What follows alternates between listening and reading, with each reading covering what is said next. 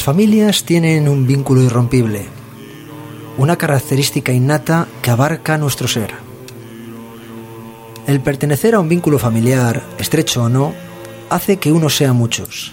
Es así como nunca se está solo, como el amor familiar protege y acompaña.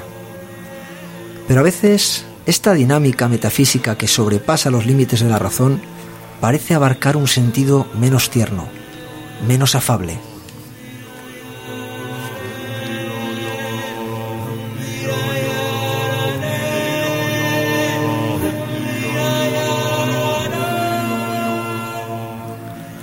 A lo largo de la historia existen leyendas de familias que sufrieron tragedias marcadas por la coincidencia o cuyo recuerdo está rodeado de un halo de misterio.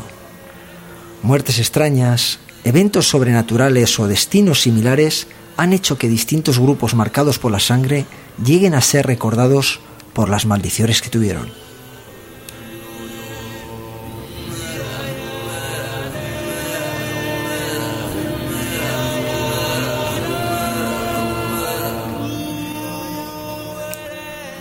Algunas veces es más fácil encontrar la razón detrás del mito o marcar eventos como coincidencias, pero no siempre la respuesta es tan simple.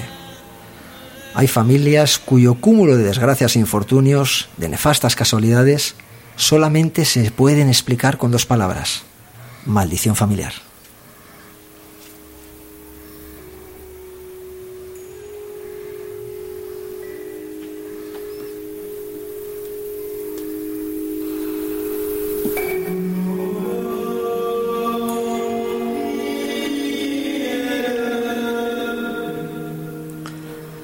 Aquí nuestra particular familia, la familia del Prisma de Razón, que lejos, menos, al menos hasta este momento, ¿no, chicos?, de sufrir maldición alguna, pues nos va a acompañar, os va a acompañar esta siguiente hora. Y lo hará con Juanje.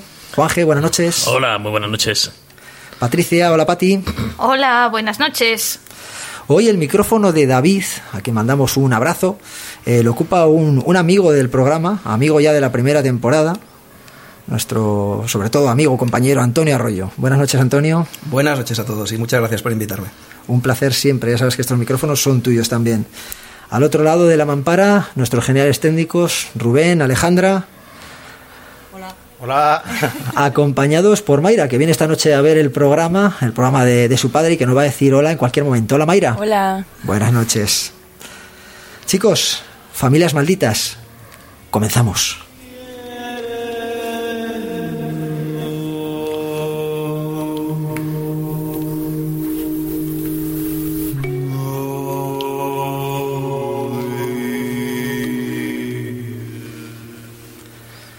Bueno, Familias Malditas, un programa que teníamos pendiente desde hacía ya bastante tiempo con nuestro compañero Antonio, lo habíamos hablado en varias ocasiones, como otras muchas veces, ¿verdad? Porque siempre, seguro que además en este programa nos vuelve a pasar, que decimos, tenemos que hacer un programa de esto, del otro. A Sí. veces cumplimos las promesas, hoy es una de ellas. Intentamos cumplirlas, por lo menos. Intentamos cumplirlas. siempre las cumplimos. Tar- Tarde. Más tarde o más temprano, pero las cumplimos. Pues esta noche hablaremos de familias malditas. Familias que, bueno, Antonio nos trae un caso bastante diferente, que es lo que realmente nos, eh, nos, da, nos va a dar pie al programa de hoy, porque, bueno, teníamos preparado pues, los, los casos más quizá más típicos, ¿no? La familia Kennedy, eh, la familia Modlin.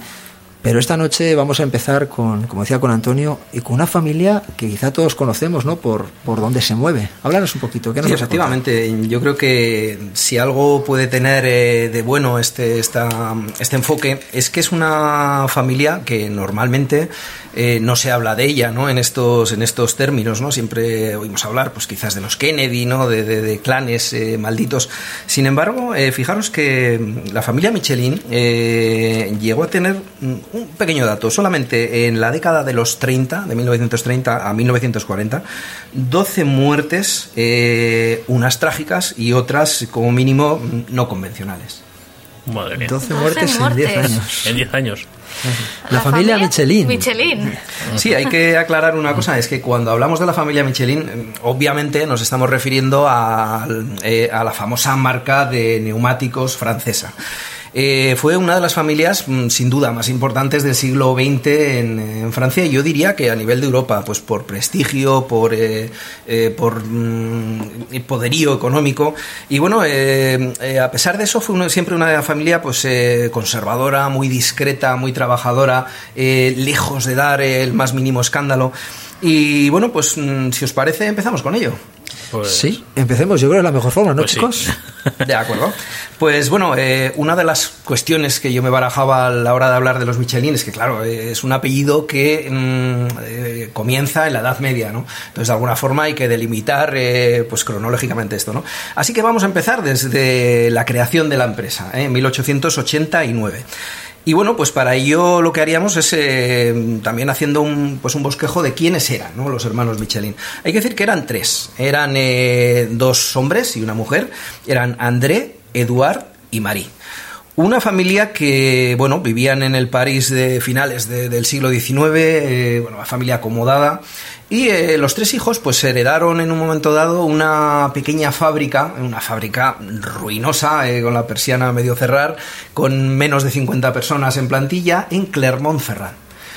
Entonces, mm, ellos lo que hicieron fue, bueno, se dividieron, digamos, las tareas. eh, André y Eduard se dedicaron eh, a la parte industrial y Marie, pues bueno, eh, se mantuvo un tanto, un tanto alejada, ¿no?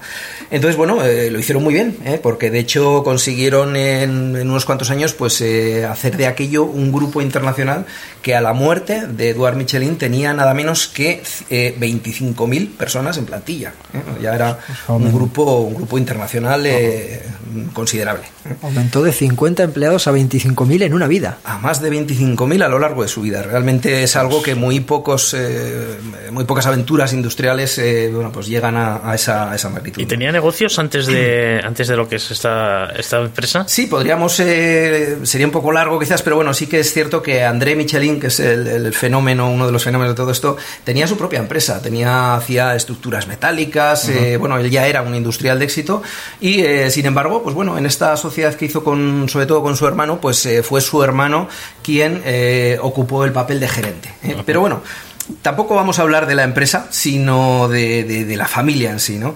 Y yo he dudado de qué forma, antes veníamos comentándolo con Juan G, mm, he dudado de qué forma abordar esto, ¿no? Porque, a ver, eh, tenemos una familia que acaba siendo muy numerosa, con, con unos apellidos en francés, eh, con, ese, con esa mala pronunciación que por supuesto tengo yo.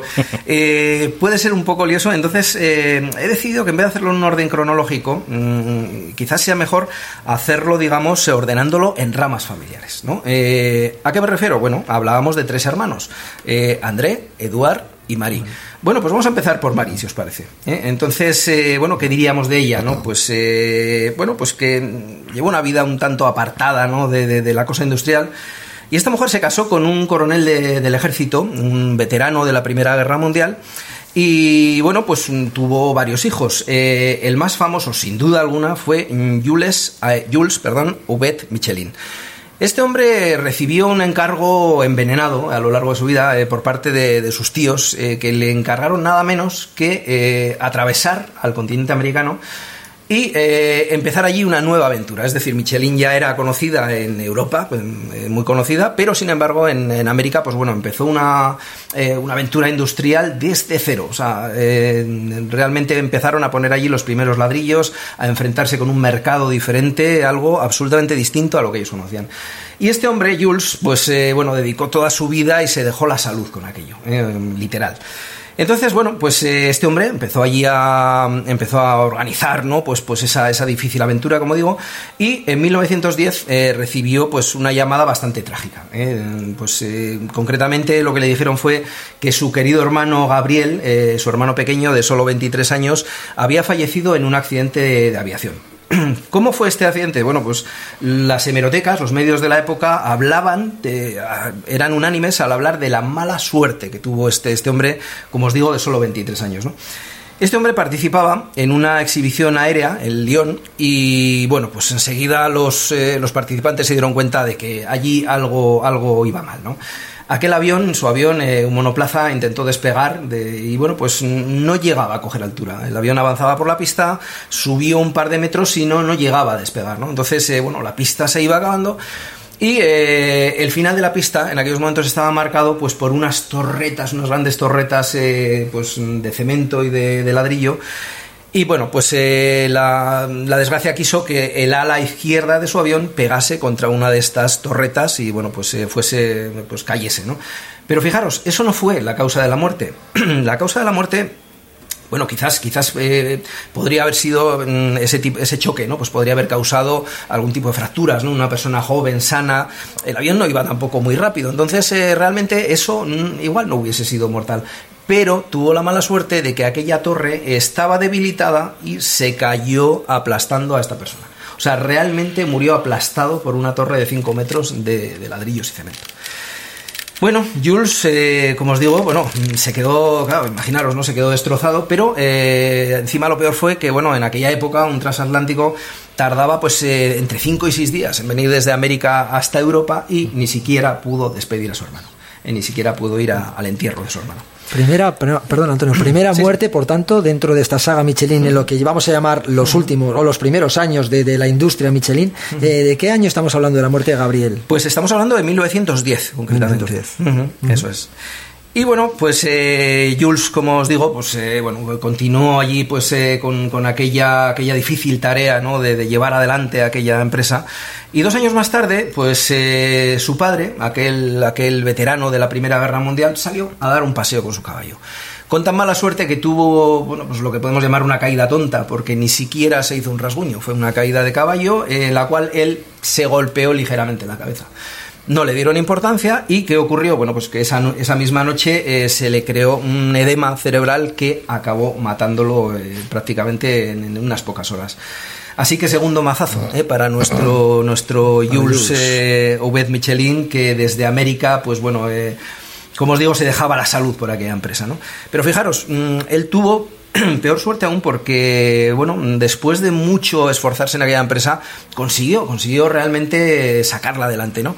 Y se dio de bruces contra la peor crisis económica que ha habido jamás en la historia, el crack del 29, ¿eh? la crisis eh, famosa de Estados Unidos que eh, cerró mm, dos de cada tres empresas y por supuesto al, sector del automóvil le afectó muchísimo y bueno pues Michelin eh, al final pues acabó también cerrando. Así que este hombre después de todo aquello tuvo que tragarse el sapo de deshacer todo lo hecho de, eh, de echar a los colaboradores a los operarios vender los terrenos en fin.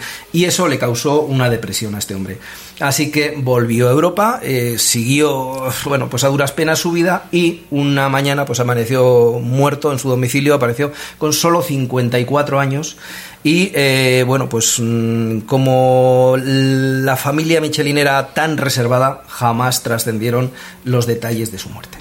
Yo deduzco que tu, tu, tu opinión, que es, ¿pudo tratarse de un suicidio? Bueno, eh, es un poco aventurado decirlo, ¿no? Desde luego, una persona con 56, con 54 años, eh, bueno, digamos que si ya tenía esa, esa, ese problema, ¿no? De, de- de esa depresión, pues desde luego no sería descartable, ¿no? Muy bien. Bien, pues si os parece, vamos a cambiar de rama familiar. Esta era la rama, os recuerdo, de, eh, De esos tres De Marie. hermanos, ¿vale? Teníamos Eduard, André, Marie, vale. Vamos a dejar la rama ya de Marie y vamos a irnos a Eduard Michelin. Sino que decimos igual Marí pues tuvo mala suerte, pero va Sí, a haber más malas suertes, ¿no? Más mala suerte, sin duda. Eh, si nos centramos en, en la línea familiar de Eduard Michelin, bueno, el, el primer gerente, el gran gerente, ¿no? Él estuvo al frente de la empresa nada menos que 50 años. Y era una persona a la que le gustaba hacer las cosas muy bien, ¿no? Eh, él tuvo dos hijos varones a los que, bueno, pues eh, evidentemente les iba a dejar su empresa, ¿no? Y desde niños prácticamente los preparó para ello. ¿eh? Estos, eh, bueno, estos niños se llamaban Etienne y Pierre. Y bueno, pues los dos, desde, como os digo, desde muy jovencitos ya estaban, bueno, pues implicados en esa empresa. Eran eh, personas que, que, bueno, sabían la responsabilidad que iban a tener, pero hubo algo que trastocó todo. Y es que en 1932, Etienne, que era también aviador, ¿eh? la, la famosa pasión de los Michelin por la aviación, bueno, pues Etienne volviendo desde París hasta Clermont-Ferrand desapareció. ¿eh? Desapareció en mitad de una tormenta y apareció pues eh, al día siguiente en una de las laderas del Puy de Dôme, eh, que era un, es un volcán eh, famoso de la Auvernia y bueno pues eh, había este- se había estrellado con su avión y había muerto. Este hombre dejó a, bueno, murió con 34 años y dejó un niño huérfano de 6 añitos nada más. Este niño de seis añitos, que era François Michelin, el que a la postre también sería un gran gerente de la empresa, eh, tuvo una doble desgracia, porque no solo murió su padre cuando él tenía seis años, sino que meses más tarde murió también su madre. Eh, pues, su madre lo que se dice es que, a pesar de ser una mujer joven, eh, el problema que tuvo es que nunca superó esta, esta falta de su marido. Esta, entró, entró, digamos, tuvo problemas psicológicos y, bueno, pues finalmente falleció dejando, como os digo, a un niño de seis años que fue educado por sus, sus abuelos. Bien, aquí si os parece, vamos a hacer un paréntesis. ¿eh? Voy a hacer eh, un paréntesis para hablaros de un coche maldito. ¿eh? Una de estas historias paralelas que se nos cruzan con la familia Michelin. ¿A qué me refiero con coche maldito? Bueno, pues fijaros, en 1934 sucedió, en diciembre de 1934, sucedió que una gran empresa francesa también, como era Citroën, entró en quiebra. Eh, la causa, bueno, pues se habían metido eh, hasta las trancas en un, en un proyecto que resultó ciertamente disparatado. ¿no? El proyecto se llamaba Citroën Tracción Avant, un vehículo que iba a ser el primer coche de la historia con tracción delantera. Este coche, como os digo, bueno, al final que acabó mm, provocando el cierre, bueno, la quiebra, la quiebra total de, Citroën, eh, lo cual ya fue, pues, esa, primera maldición, ¿no? El, costarle, costar, digamos, pues, eh, nada menos que a Citroën, pues, eh, la quiebra. Bien, André Citroën, que era el propietario de esa empresa, mm, a los 10 meses murió de cáncer de estómago. Y bueno, siempre se ha dicho que esa muerte fue causada también, pues por, imaginaros, él, creó esa empresa con, bueno, pues con muchísimo esfuerzo y la vio, eh, la vio pues como, como, como tuvo que, bueno, que salir de allá de aquella manera, ¿no? Y entonces eso le causó pues ese, ese cáncer que, también acabó matando. Sí, o sea, que eran, eh, empresarios que en aquel momento realmente se dejaban la piel por su empresa. Efectivamente, eran grupos, además era una, una gestión muy familiar, ¿no? La que, la que se tenía en aquellos momentos, ¿no? Eran parecido ahora, ¿no? Que se piensa igual más en, en otras en, rentabilidades, ¿no? Antes era, era diferente, ¿no? Pero fijaros, eh, aquí vamos a enlazar con el segundo hijo de Eduard Michelin. Hablábamos de Etienne, que se había estrellado, había dejado el niño de 6 años huérfano. ¿Y qué pasa con Pierre, no? El segundo hermano. Bueno, pues mm, este hombre continuó su vida, y eh, cuando Citroën, eh, que, por eso lo, lo, mencionábamos, cuando Citroën entró en quiebra, el gobierno francés, pues de repente le propuso a Michelin una cosa que hoy puede parecer extraña, pero lo que hizo fue decirles, bueno, ustedes que son los principales acreedores de Citroën, ¿se quedarían con esta empresa si nosotros les ayudamos a, intentar sacarla adelante? Y aceptaron. Entonces, eh, Pierre Michelin, ese segundo hijo, esa, esa esperanza de, de, de, Eduard Michelin de, pues de tener eh, a, un futuro sucesor, eh, pues a él se le encargó ser el primer presidente de Citroën por parte de Michelin. Entonces, este hombre empezó a dirigir Citroën, ¿vale? ¿Qué ocurrió? Bueno, pues lo que ocurrió fue que en 1937 se mató con un Citroën tracción Avant, con ese maldito coche que había llevado a la quiebra Citroën, que había causado la muerte indirectamente de André Citroën y que lo acabó matando en la Nacional 7 y además de una forma un tanto o, bastante cruel, ¿no? Mm, Pierre Michelin eh, circulaba solo en aquel momento y se chocó contra un vehículo que le, salió por la parte izquierda, en la cual eh, viajaba una familia, una familia que murió entera, ¿no?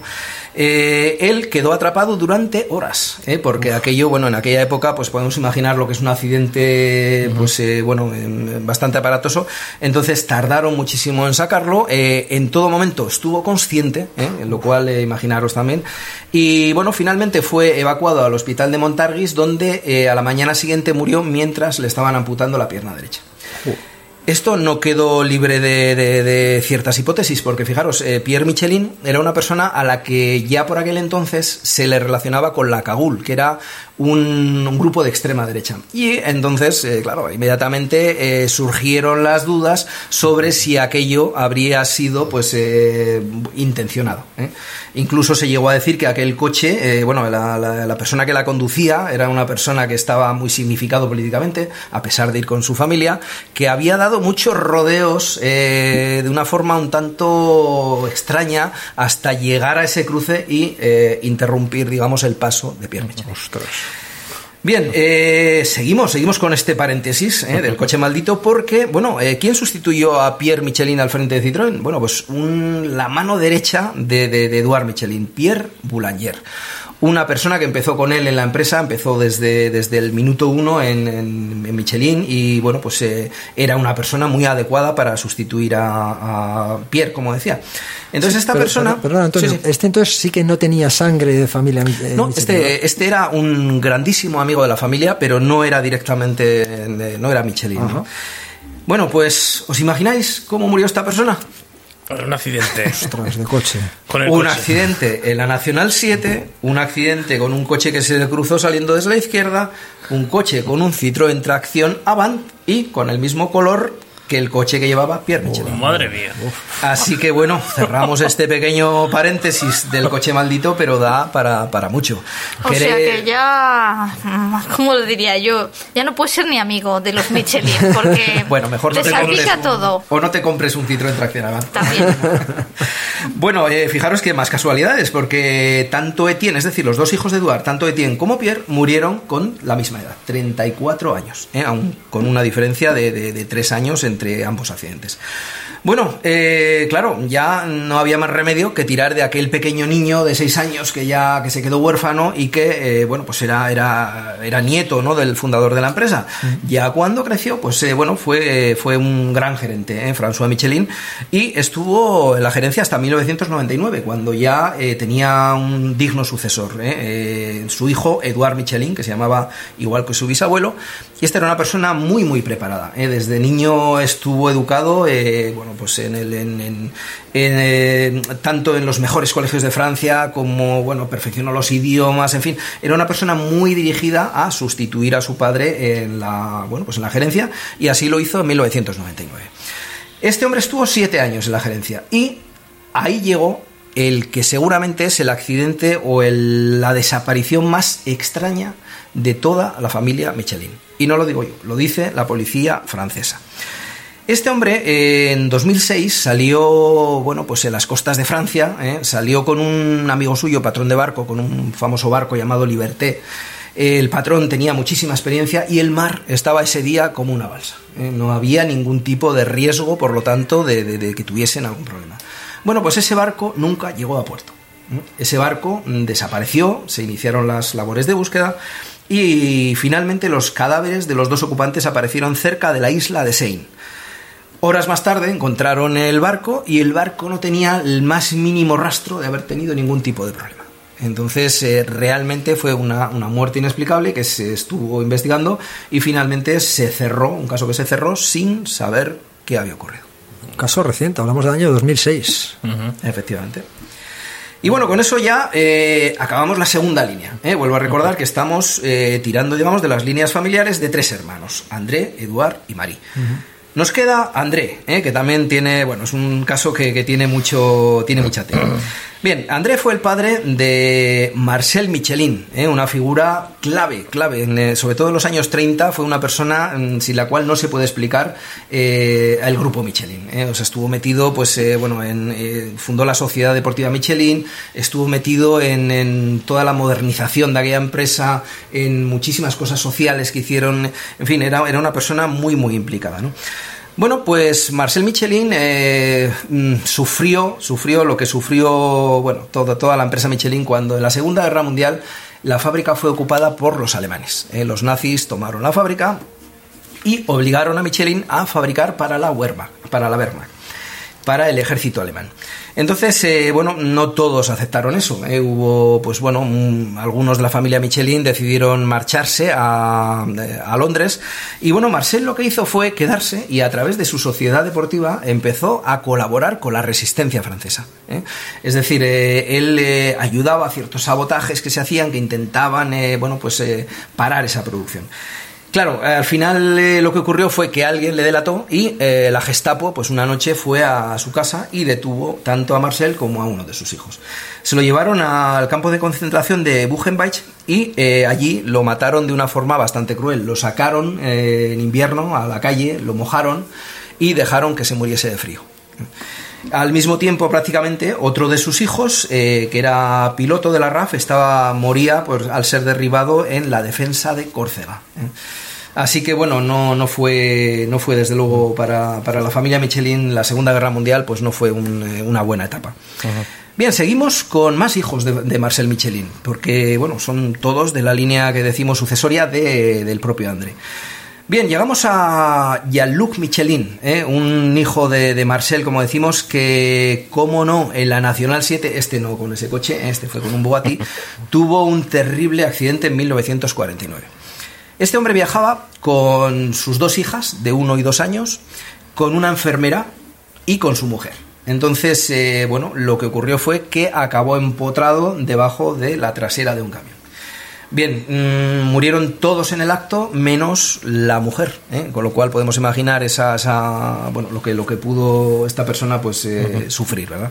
Pero bueno, eh, el tema es que, fijaros, detrás de esto se especuló con la posibilidad de un suicidio. Es decir, eh, este hombre, Jean-Luc Michelin, mm, tenía algún tipo de, de- de depresión por, y era la explicación de que viajase con ellos una enfermera. Y entonces, eh, bueno, se habló de una especie de, de- de ataque de locura y eh, nunca se llegó a confirmar, pero desde luego las hemerotecas de la época hablan de eso. En cualquier caso, fijaros, eh, dos niñas de uno y dos años, eh, más, más dos adultos, pues en aquel Sí, completo. accidente, eso es. Bien, dos años más tarde, otro hijo, un hermano de, de, de Jean-Luc, llamado Daniel, Daniel Michelin, aplastó a su propia hija eh, en su residencia dando marcha atrás con su coche. Él eh, no la vio, era la, la pequeña Sylvie de dos años y bueno, pues, pues eh, fue un hecho pues muy desgraciado. Y bueno, aquí es cuando llegamos ya a mi personaje favorito en todo, en todo esto. joder, ¿cómo explicaría yo? Este hombre se llama Patrice Michelin, ¿vale? Bueno, mm, yo he pensado cómo definirlo, ¿no? Yo diría, por, por definirlo de una forma que nos van a entender bien los oyentes, sería como una especie de Pocholo Martínez Bordiú de los Michelin. ¿eh? O sea, eh, hablábamos de una, de una familia eh, conservadora, de misa semanal, que jamás dio un escándalo, discretos como ellos solos, que jamás hacían ostentación. Bueno, pues les sale una oveja negra en la familia, que era una persona eh, que hay una frase, hay algo que lo define muy bien, y es que se dice que jamás pisó la fábrica. Entonces, Un vividor. eso- Eso, eso ya me recuerda a algunos empresarios de hoy en día. Este Pues- hijo de, de Sí, este era hijo, no, este hijo No, de es- Marcel Michelin. Y Este hijo de era- Marcel, vale. es, era El- nieto, el nieto. de uno de los fundadores, de André Michelin. Es que me estoy haciendo yo aquí el croquis. Sí, perdón, es que es, es un poco complicado, lo siento, pero es que... No, no, bueno, o sea, al final el es. Es quedarse con el cúmulo de desgracias, Claro. estoy alucinando. Pero bueno, Patrice Michelin, pues como os digo, era, pues bueno, eh, pues, pues un viva la Virgen. Este hombre, pues era un derrochador, un mujeriego, eh, bueno, le daba todo este hombre, ¿no? Y entonces, claro, pues eh, en el seno de una familia como los Michelin no tenía, no tenía sentido, ¿no? Hasta tal punto que la familia, pues se reunió con él y le propuso una cosa. Le dijeron, mira, si tú eh, renuncias a tu parte y te apartas del negocio familiar, eh, nosotros te daremos una asignación generosa para que vivas bien tu vida. Y bueno, pues de esa manera todos ganamos. Claro, imagínate, pues ¿para qué quieres más, no? La Dolce Vita. Vale, este hombre lo que hizo fue, con lo que le dieron, se compró un castillo ¿eh? rodeado de viñedos, lo arregló y bueno, pues se dedicó a vivir la vida. Eh, tuvo una. Bueno, se casó, tuvo tres hijos, pero aún así, bueno, su, su, su nómina de, de amantes y de, de- de problemas, pues es, es muy numerosa. Pero fijaros, mm, todo cambió eh, a partir del 16 de octubre de 1960. ¿eh? En aquel momento, este hombre eh, salió a una, una jornada de caza y, bueno, pues según sus palabras, Fijaros, un desgraciado accidente, se me cae la escopeta y casualmente pues a mi mujer le pego sin querer un tiro en la cabeza. ¿Eh? Mató a su mujer Nicole. Claro, la policía empezó a investigar esto y lo que se dio cuenta fue, bueno, a ver, si a ti se te cae la escopeta, eh, el tiro, por lógica, tiene que ser, eh, bueno, pues de una trayectoria eh, de abajo arriba, ¿no? En picado. Y sin embargo, la trayectoria que tenía esta mujer en la cabeza era totalmente horizontal. Con lo cual quedaba claro que ahí había algo extraño. Pero bueno, tenía tanto dinero y tenía un apellido tan poderoso en Francia que, fijaros, acabó con 35 días en la cárcel y 2.000 francos de multa. Algo que era, vamos, eh, irrisorio. Eh, bueno, se libró, pero claro, es que este hombre nunca, entre otras cosas, tampoco era prudente, ¿no? Entonces, este hombre tenía una, mm, bueno, un amante eh, que, se fue a América, eh, con la cual había tenido incluso un hijo ilegítimo, y entonces, días después de este accidente de caza, pues lo que hizo fue escribirle y contarle con todo lujo de detalles que había matado a su mujer y por qué lo había hecho. Porque ya no me respetaba, porque incluso delante de los niños me contesta mal, etcétera, etcétera. Entonces, bueno, la, esta amante, mm, fijaros que fue, bueno, pues eh, fue tan considerada que esa carta con la confesión eh, ha dormido, ha dormido en un cajón hasta hace relativamente poco, hasta el año 2006. ¿Por qué? Pues porque en 2006 murió Patrice Michelin y entonces esta mujer decidió que era el momento de confesarle a su hijo que era un hijo ilegítimo de la familia Michelin. Entonces este hombre, pues bueno, hizo públicas las cartas eh, y se embarcó pues en, un, eh, en una batalla judicial que a día de hoy continúa, pues para que le reconozcan los derechos de, de- herencia como parte de la familia Michelin. Y bueno, pues hasta aquí la maldición. Como habéis visto, bueno, pues eh, hay muertes por tierra, mar, aire y bueno, pues eh, todo esto lastró, lastró de una forma muy seria, muy seria a la familia Michelin durante muchas décadas. Pues Apasionante. Y, y además muchas de las muertes relacionadas con los coches, como hemos visto, o sea, coches, los aviones. aviones, todo lo que tiene neumáticos. Sí, también hay que entender una cosa, ¿no? Y es que, claro, esa familia, bueno, eh, por ejemplo, la, la aviación les, eh, bueno, era para, para ellos eran apasionados de la aviación, de los principios de la aviación. También eran personas mm, que, claro, estaban muy relacionadas con la automoción. Entonces, bueno, hasta ahí podría, bueno, si nos quedamos con la, con la, con el trazo grueso, pues bueno, no sería raro, ¿no? Todo lo raro es, eh, bueno, pues digamos, la intrahistoria que puede haber en- detrás de cada uno de esos casos. Sí, porque a nivel de accidentes es cierto que era gente que se movía a unos niveles económicamente, podían permitirse eh, lujos y riesgos, claro, con ellos, ¿no? Como la aviación, como coches seguramente potentes en muchos casos, como... eh, pero, pero, pero de todas formas a mí no me cuadra, o sea, es verdad. He perdido la cuenta, he empezado a notar el número de muertos que había. Hay Bueno, pues te lo digo, montón. 17 muertes hemos relatado. 17 muertes desde el año 1890 y tantos que hablaba. O sea, Sí, sí, de es que- 1889 y bueno, realmente, bueno, fue más adelante porque claro, ahí fue cuando se Sí, fundó ahí la cuando fue cuando se fundó, pero la primera muerte fue por, es verdad, en 1910. O sea, es, es matemáticamente realmente es, es, es, es mucho, ¿eh? es una Sí, la verdad que es una cantidad de, de muertes, además en circunstancias trágicas, ¿no? Porque, bueno, si me dices muertes por enfermedad, pero es que son muertes trágicas, accidentes, suicidios. Es que. Claro, mía. tenemos, tenemos un problema. Ahora que el amigo Antonio nos ha dejado el listón tan alto que a ver quién, a ver quién mata más gente ahora que él. Se ha cargado 16 de, una- de un plumazo en una familia. No y, lo sé. y lo bonito es que, vamos, lo bonito, lo, lo curioso, lo original es que es un caso de, de familia maldita quizá desconocido, porque es verdad que siempre, antes lo decíamos, lo decía Antonio, pues es verdad, Hmm. todos hemos oído hablar de la familia de Bruce Lee, por ejemplo, la familia Lee, eh, la familia Winchester. Kennedy, los Winchester. Eh, ¿Quiénes sean? La cerveza Guinness, los Guinness también, Guinness es otra también. familia. Eh, entonces, es verdad que, sin embargo, Sí, yo- pero en cantidad de muertes. es yo que creo este, que. este se lleva la palma y Sin duda ha contribuido también a ello pues eh, esa, ese carácter ¿no? de la familia Ese hermetismo, carácter, eh, sí, hermético sí, sí, sí. Eh, bueno llegaron, llegaron a un punto ¿no? de, de- de- fijaros hay una anécdota eh, que me parece curiosa ¿no? y es que después de la segunda guerra mundial el presidente francés fue a dar una charla a Michelin y no le dejaron entrar en la fábrica Eh, o sea, tuvo que darla en la puerta, Sí. pues porque el secretismo de esta familia, eh, esa, esa cosa que tenían ellos, ¿no? De, de- de ese hermetismo, eh, bueno, pues siempre les llevó a hacer pocas apariciones públicas, a no ser muy transparentes y, bueno, podemos imaginarnos, pues que detrás de todas estas muertes, pues puede haber muchas cosas que desconocemos.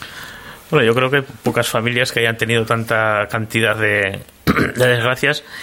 Pero bueno, también tenemos aquí en España una, una familia que también tuvo sus muertes sospechosas, los Trastámara, que, Sí, cierto, que fueron cierto, cayendo muchos en circunstancias sospechosas. Y fijaos, de todas formas, es verdad, eh, aquí entraríamos ya en un debate casi filosófico que, que hemos tenido en alguna ocasión, ¿no? En algunos programas que hemos hecho, ¿no?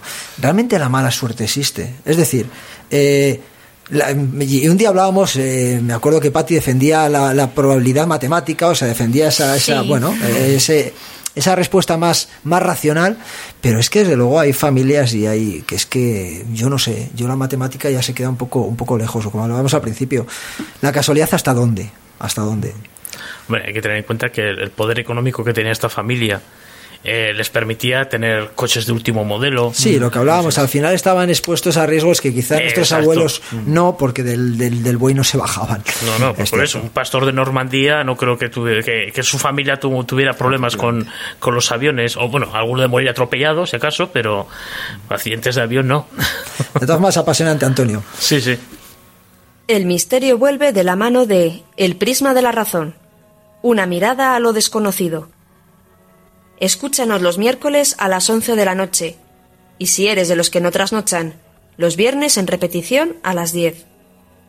Si te has perdido alguno de nuestros programas, puedes descargarlo en la plataforma iVoox, buscando El prisma de la razón. Ya no tienes excusa para perdértelo.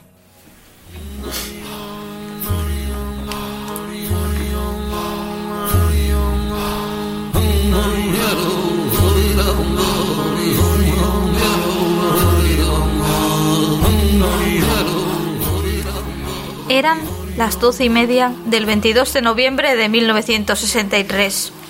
El lugar, la plaza Daley en Dallas. En ese instante, la bala bautizada como C-399 atravesaba el cuello, el pecho y la muñeca del que era sin duda el hombre más poderoso del planeta, John Fitzgerald Kennedy. Bala, por otro lado, envuelta en la conspiración. Pero eso será otro día. Hoy hemos prometido centrarnos en el mundo de las familias malditas y así lo estamos haciendo. Si hablamos de linajes perseguidos por la mala suerte, bueno, después de la familia Michelin, otro que se nos viene a la cabeza debe ser el de la familia Kennedy. Vamos a repasar esta trayectoria familiar y después, pues nuestros queridos amigos, nuestros oyentes, que saquen sus propias conclusiones. Bueno, pues eh, la familia, familia Kennedy, gran conocida en el mundo de la farándula y de la política en Estados Unidos. Desde luego es una de las familias más poderosas de la historia moderna de los Estados Unidos, pero está marcada por las maldiciones, bueno, por una extraña maldición. Prácticamente desde los años 40, muchos miembros de este clan han sufrido muertes marcadas por la tragedia. Vamos a hacer un pequeño repaso por ellas. Eh, lo vamos a hacer en, or- en orden cronológico, porque aquí, digamos, tenemos solamente una, una rama familiar que inaugura eh, Rosemary Kennedy. La verdad que muchos pensa- bueno, se pensaba que sufría una enfermedad mental, como lo que era una depresión. Y eh, debido a su creciente estado de ánimo violento y los cambios de humor, Joseph Patrick Kennedy, es decir, el padre, digamos, el jefe de familia, cabeza de familia, arregló de forma secreta que su hija fuera sometida a una lobotomía. Por una depresión. Sí, pero fíjate, claro, es que, es que en aquellos años hablamos, el programa que hicimos desde Oña, y hablamos de la, de la Sí, sí. Sí, psiquiatría. además, creo que hablamos de este caso de y hablamos, eh, efectivamente, era, era una técnica bastante dura, pero habitual. Sí, sí. Era una, una técnica que, bueno, que en muchos de los casos, pues era algo rápido y, y, bueno, pues. Sí, pero si salía mal, Exacto. ¿Y aquí qué ocurrió? Que salió mal. La cirugía, la verdad que eh, complicó mucho las, las, las habilidades cognitivas de, de esta mujer, de Rosemary, y a consecuencia de ello, pues bueno, eh, tuvo que permanecer ingresada en un psiquiátrico hasta su muerte en el año 2005.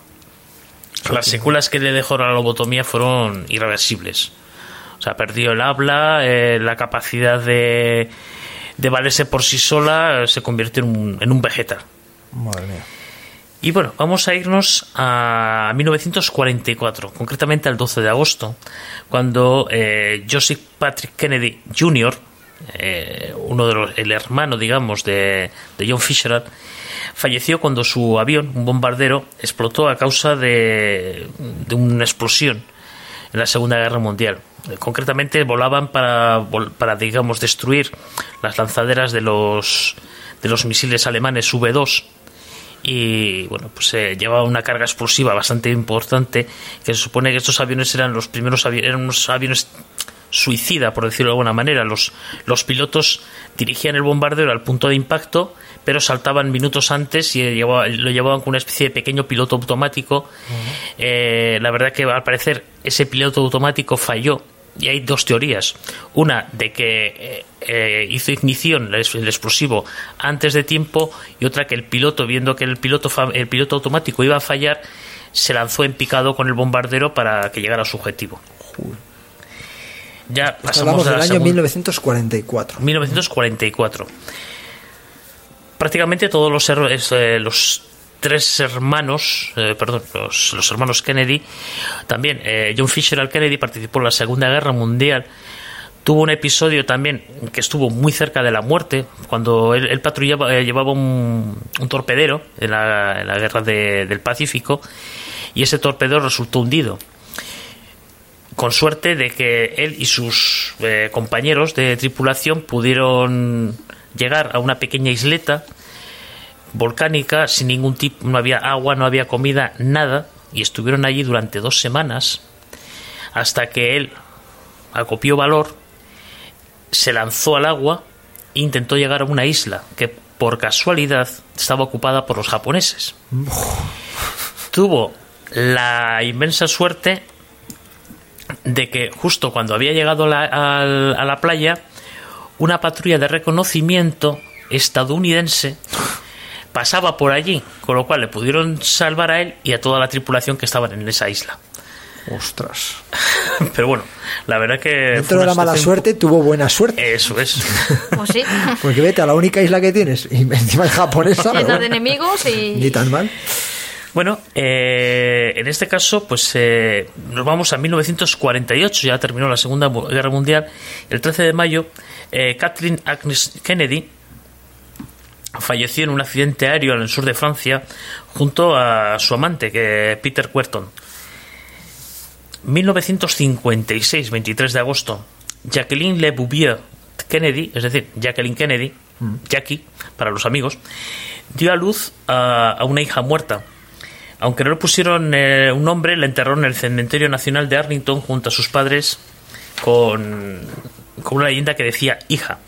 Investigaciones posteriores indican que tenían la intención de llamarla Arabel. Esta es, digamos, eh, el primero de los, como ya veremos, abortos que tuvieron la, pareja formada por John Fitzgerald Kennedy y Jacqueline Bouvier. Precisamente el 9 de agosto de 1963, Patrick Bouvier Kennedy, hijo de John Fitzgerald Kennedy y Jacqueline Lee Bouvier, nació prematuro por seis semanas y falleció los dos días después del nacimiento. O sea, otro hijo que no llegaba. Exacto. 22 de noviembre, la famosa fecha del 22 de noviembre de 1963. El John Fitzgerald Kennedy, ya siendo presidente de los Estados Unidos, fue asesinado por Lee Harvey Oswald mientras recorría las calles de Texas en una limusina descapotable. De esto ya hablaremos en otro programa porque esto es conspiración Es que pura esto, esto, fíjate, ves cómo iba a salir el ya hablaremos, pero es que es cierto que el tema del, del asesinato de Kennedy. Antes hablaba, hablaba en la, en la entrada de, de este caso, hablaba Patricia de la famosa C-399, esa bala. Y, y bueno, el- el- lo que llamaban la bala única, que realmente está lleno también envuelto en misterio, porque, porque vamos, se ha demostrado que una sola bala no pudo llegar a causar todo ese, ese estrago, como se- la gente llegó a escuchar tres balazos y sin embargo se defendió que era solamente una bala. Es apasionante, el tema de la muerte de, de John Fisher Kennedy es alucinante. Sí, ne- necesita dedicarle bastante Sí, sí, tiempo sí, sí, sí. y porque tiene tela. Lo tocaremos en su día. Pues bueno, un año más tarde, el 19 de junio, el senador por el estado de, Estados Unidos por, por el estado de Massachusetts, Edward Moore Kennedy, sufrió un accidente aéreo en que falleció uno de los asistentes y el piloto. La verdad que pasó semanas en el hospital recuperándose de la fractura en la espalda, un pulmón perforado, costillas rotas y hemorragias internas. Al menos él sobrevivió. Llegamos a otra triste fecha, el 6 de junio de 1968. Perdona un poquito, estaba yo tomando nota, joder, estoy yo de un cortar hoy a todos, pero es que, es que yo, yo soy muy de las fechas. Estoy viendo, fíjate, eh, hablamos del 48, del 56, pero luego en el 63 tenemos dos muertes, en el 64 me estás hablando otra. Ahora Sí. vamos al 68, que en poquísimo tiempo también. Es que es... o sea, En una- realidad, entre muertes y muertes suele haber entre 3 y 4 años. Menos en el Sí. salto del 48 al 56. Sí, la verdad que... Pero bueno, luego las rachas son esos 3 la, la 4 ruta... años. Sí, sí, sí, no, la racha esta de los años 60 es... Tremendo. Es- Si ya llegaban a los tres años y no se había muerto ninguno, se miraban en las cenas diciendo, joder. Sí, Juanje, perdona. Pues nada, eh, ¿Quién como muere hemos- hoy? El 6, el 6 de junio de 1968, Robert, Robert Francis Kennedy, también conocido como Robert Kennedy, murió después de ser tiroteado el día anterior por Shirhan Shir en Los Ángeles, después de dirigirse brevemente a los seguidores tras su victoria en las primeras en las primarias demócratas de California para la carrera presidencial. Todo el mundo le daba las quinielas como el próximo presidente de los Estados Unidos un hombre con el carisma de su hermano, eh, había sido además fiscal del Estado, eh, bueno, había sido la mano derecha de, de- John Fisher al Kennedy y realmente un sucesor muy digno y que mucha gente estaba ilusionada. Dicen que realmente el, sueño americano se, se rompió con la muerte de Robert, de Robert Kennedy, porque ya, bueno, era el, el americano, ¿no? El hacerse a uno mismo, en ese momento, pues esa ilusión desapareció. Buah, otro Kennedy político tiroteado. Sí, en Esta- Estados Unidos eh, tienen una especial predicción por los magnicidios. bueno, pues eh, pasamos a agosto de 1969. Eh, Joseph Patrick Kennedy, el hijo mayor de- del recientemente fallecido Robert Kennedy, tuvo un accidente conduciendo un, un todoterreno en el cual su pareja y novio y novia del hermano, Pam Keeley, quedó paralítica. En un primer momento Joseph sobrevivió, pero meses después sufrió un una- bueno, un, un accidente de- cerebrovascular. Sí, exacto. Una CV. Pero es que ha sido un año después de la muerte de su padre. Sí, sí, sí. Un año después. Un año después. Pues bueno, Hombre, aquí nos podemos también encontrar un poquito lo que antes hablábamos con Antonio. Gente que viven, viven de una forma muy rápida, muy rápida. Eh, que practican en muchas ocasiones pues o deportes eh, que, van al límite siempre van al límite siempre entonces siempre están más expuestos a riesgos a ver, los, Luego- Kennedy, los Kennedy siempre han sido una. En Estados Unidos, durante el siglo XX, fue una familia muy poderosa. Estuvo muy relacionada con los grupos de poder, con los medios de comunicación, con las grandes industrias. Digamos que no eran gente humilde. O sea, esa familia tenían posibles, tenían sus hijos se iban a las mejores universidades, formaban parte de los mejores grupos de, de aquel entonces. Pero aquí estamos viendo el concepto global de familia maldita, de muchas muertes. A ver, en mi familia no hay muertes raras. Salvo un primo ahogado de hace muchos años de mi Ya, madre. es cierto. No, no hay tragedias de accidentes, de que se. No, no. No, pero Aquí sí. el concepto global de la familia Kennedy, uno Pero que no sé es- qué, el otro que no sé cuánto, o de pero la también es la Michelin, época, la época que es les tocó terrible. vivir. La época que les tocó vivir, el- los años 60. lo- con Sí, todo pero la- estoy con Que no, Patricia. que no, También nuestros abuelos malditas. vivieron en la época, en los años 60, o nuestros padres. Y es cierto, otra cosa es que sean ramas familiares muy amplias. Es decir, que hablemos de muchos hermanos, que se extiende a muchos nietos, muchos. Quiero decir que entonces eh, las probabilidades son mayores porque son muchos los miembros pertenecientes a esa familia. Hablar de Kennedy, claro, es hablar de muchísimos miembros, pero es verdad. Es verdad, yo estoy con Patricia, que, que- y vuelvo a lo mismo, que, que decía antes, que matemáticamente hay veces que, que- que se, se disparan los números. Sí, además en una familia normal, digamos, una sola cosa de estas que estamos hablando ya eh, significaría marcar a la familia de por vida, una, una tragedia. ¿no? Sí, sí. Y sin embargo, fijaros realmente, si, si haces la comparación ¿no? con, con estas familias, bueno, bueno, eh, no salían de una cuando se han metido en la siguiente. ¿no? Lo que pasa es que tampoco son familias normales. Sin Tú has duda. dicho una familia normal, Sin estas duda. son familias extraordinarias, pero sí, sí.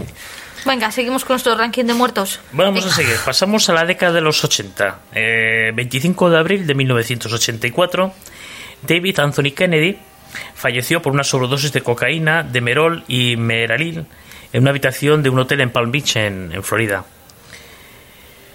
Saltamos y ya nos vamos a 1997. Lemoyne Kennedy falleció en un accidente en Aspen, Colorado, mientras chocó contra un árbol esquiando. Esto me suena a mí a una familia española, los Borbón. Sí, pero no, no murió así, ¿no? Aunque fue también muy raro, Sí, lo fue, del una, cable. fue- fue una muerte Sí. también Lo muy del trágica cable. porque le seccionó el cuello, ¿no? una cosa terrible sí. también. Que, que todavía, todavía hay Sí, sí, sí. sí, sí, sospechas sí, sí. de que Qué quizás. peligroso es el esquí. Sí, sí.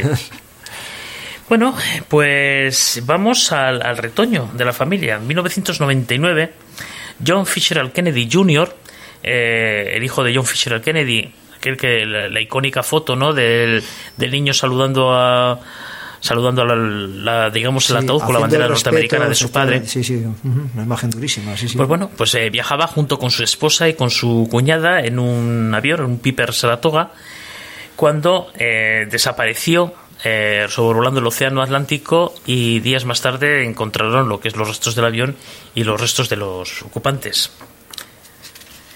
Y ya nos vamos al 2012 con Mary Richardson Kennedy, esposa de Robert Francis Kennedy Jr., que ya bueno estaba ya separada de ella, de él, pero fue encontrada muerta en su casa después de años batallando con un, con problemas de, drogas y de alcohol. El médico forense determinó que murió de asfixia por ahorcamiento. Así que bueno, no llegamos a los 17 16, no pongas más, 16, pero sí, pero nos quedamos cerca y sí, sí, sí. Es que es... Una larga trayectoria, sí. Hmm. Lo que pasa es que, no sé, a mí la, verdad que la familia, la maldición de la familia Michelin me ha parecido más glamurosa.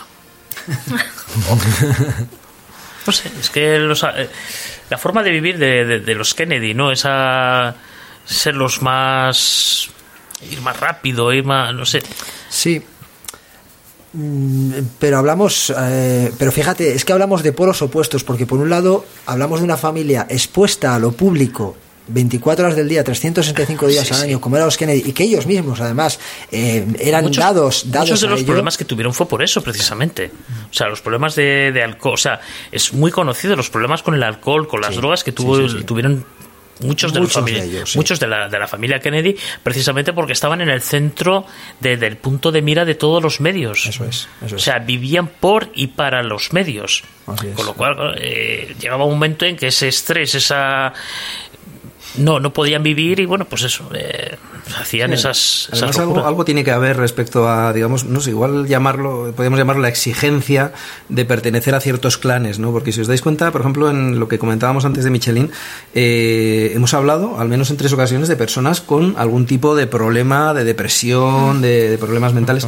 Es decir eh, también eso el, llevar un apellido muchas veces de esa magnitud también es una exigencia no extra que, que no todo mm. el mundo lleva bien. ¿no? es duro. Y eso, y eso que bueno, quienes ya nacen con ello, con esa, eh, ya parece que se van preparando, pero efectivamente no tiene que ser fácil de sobrellevar. Pues fíjate, hemos hablado, chicos, de dos casos y casi nos ha llevado la hora, pero, pero antes de acabar, sí, que, Sí, que me gustaría centrarnos en una familia que si no era española, sí que al final prácticamente lo fueron, porque vivieron sus últimos años, parte de su vida, vivieron en la capital de, de nuestro país, en España, como es la familia Modlin. Hablar de la familia Modlin es hablar de una de las familias más herméticas, más extrañas que han pasado por nuestro país.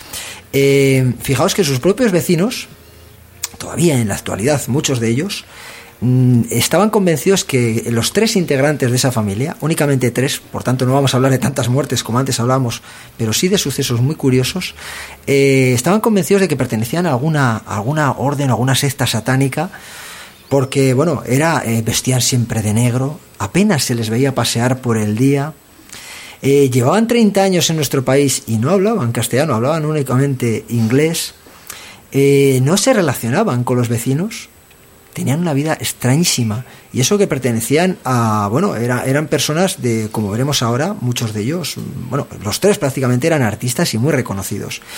Fijaos, la historia que hubiera caído en el olvido eh, la recuperó un fotógrafo profesional español en el año 2003, Paco Gómez, y casi de, de forma totalmente casual. Este hombre, que él mismo se reconoce un buscador de, de, chatarras en, entre, las, entre, las, basuras, le avisa a un amigo y le dice, vete a algunos contenedores que hay en la calle Pez, a la altura del número 3, porque hay una montaña de cosas, de utensilios que alguien ha tirado, igual alguno te sirve, te, llama, te llama la atención, porque son cuando menos curiosos. Eh, pues, pues ahí se acercó Paco y encontró efectivamente, había pues desde paquetes caducados de comida, libros en inglés, ropa, pero había algo que le llamó mucho la atención, unas cartas escritas en inglés y sobre todo decenas de inquietantes fotografías en blanco y negro en las que se veía a tres personas desnudas posando de maneras extrañísimas, con ropas muy extrañas y en poses casi imposibles. Eh, sin casi casi saberlo, sin darse cuenta, Paco Gómez empezó una investigación con la que se convirtió, se convirtió pues, en un auténtico investigador de la familia Molding y en un auténtico conocedor de ellos. Pero ¿quiénes eran? ¿Quiénes eran la familia Molding? Eh, bueno, pues vamos a empezar por Margaret y Elmer, eh, que se conocieron en una representación teatral siendo jóvenes en la Universidad de Carolina del Norte y muy prontito se casaron, un año después. Como dos jóvenes que eran llenos de ilusión y además con unas eh, expectativas muy altas, pues muy pronto se fueron a Los Ángeles en busca de esa, de esa soñada, soñada fama, ¿no? Ambos querían ser actores y bueno, eh, claro, esto a sus familias evidentemente no les, no les gustó lo más mínimo. En el año 1952 tuvieron a ese, ese tercer miembro de esta familia, porque como decimos, a Nelson, porque la familia luego se apartaron del resto y se quedaron únicamente con, con ellos tres. Y bueno, si hablamos hasta aquí, pues bueno, no hay nada, nada mucho más raro que una familia, unos jóvenes ambiciosos que se quedaron con un crío pues, pues muy prontito. Margaret eh, aunque como hemos dicho empezó en el teatro y demás, realmente no destacaba como actriz y sin embargo donde sí que destacaba era en la pintura. Era una mujer bastante talentosa. Eh, sus obras siempre desde el principio, pero sobre todo los últimos años estaban envueltas en la bruma, envueltas en misterio. Eran muy muy raras. Obras que firmaba por otro lado con tres M's dentro de un círculo, una, una firma que a algunos se les antojaba como poco menos que satánica eh, que nadie, nadie explicó. Y era una mujer que estaba auténticamente obsesionada con el apocalipsis. Eh, todo lo oculto, el ocultismo, le, le, atraía muchísimo. Era una mujer que siempre salía a la calle, aquellos que, que la veían eh, con un sombrero de ala ancha enorme, con unas enormes gafas de sol que tapaban casi su cara, y siempre acompañada de su marido Elmer, que era su sombra, no se, no se separaba de él ni un su momento. Esta era Margaret, Elmer eh, vivió, mm, siendo joven, tuvo, él decía, que tuvo la suerte o desgracia de ser el primer soldado americano que pisó Nagasaki tras, tras la bomba atómica. Lo hizo a bordo de un barco hospital y dicen que ese hecho le marcó de por vida.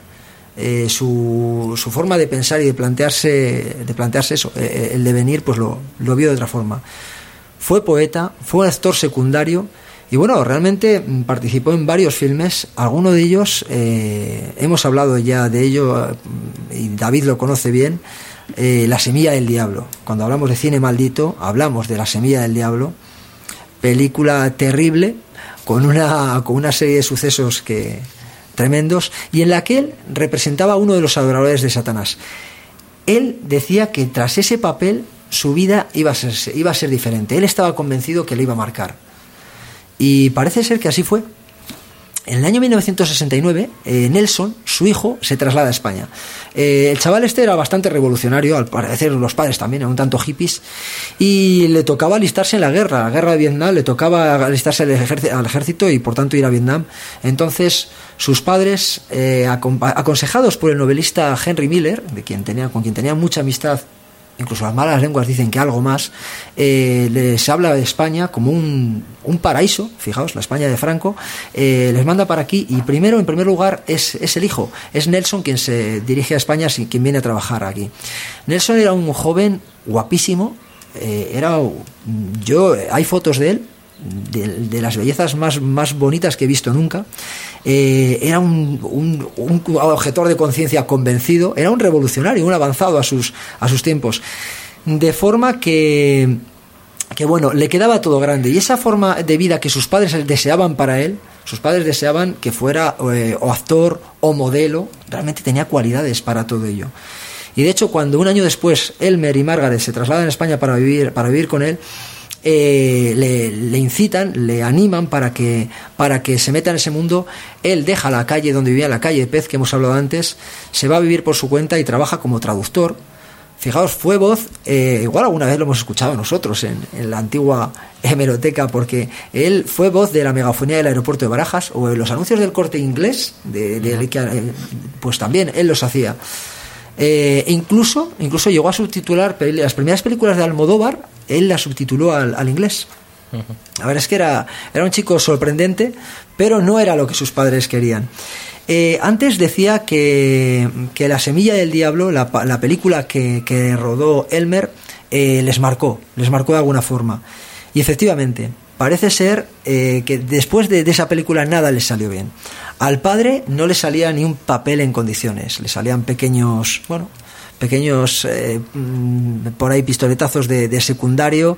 Además se encontró en una España con un cine que a él no le gustaba nada, era ese cine del, del desnudo que empezaba y a él le parecía totalmente absurdo además.